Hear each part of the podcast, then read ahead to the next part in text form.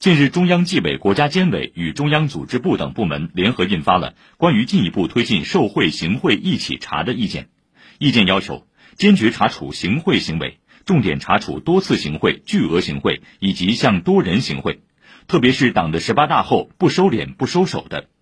党员和国家工作人员行贿的，在国家重要工作、重点工程、重大项目中行贿的，在组织人事、执纪执法、司法、生态环保、财政金融。安全生产、食品药品、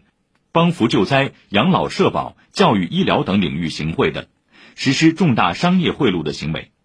此外，意见还探索推行行贿人黑名单制度。